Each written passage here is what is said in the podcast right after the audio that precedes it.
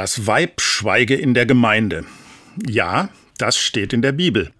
Müssen wir die Bibel deshalb mit einem Warnhinweis versehen oder sie gar aus den Bücherregalen verbannen? So geht es ja heute manchen Büchern. Muss also auch die Bibel gecancelt werden oder zumindest umgeschrieben?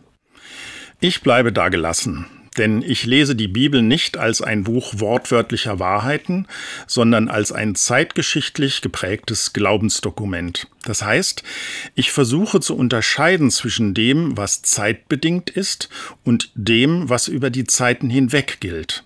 Dass Jesus Christus Gottes Sohn ist, das ist nicht zeitbedingt. Und dass er kam, um Gottes Liebe und Vergebung in die Welt zu bringen und die Hoffnung auf ein Leben nach dem Tod.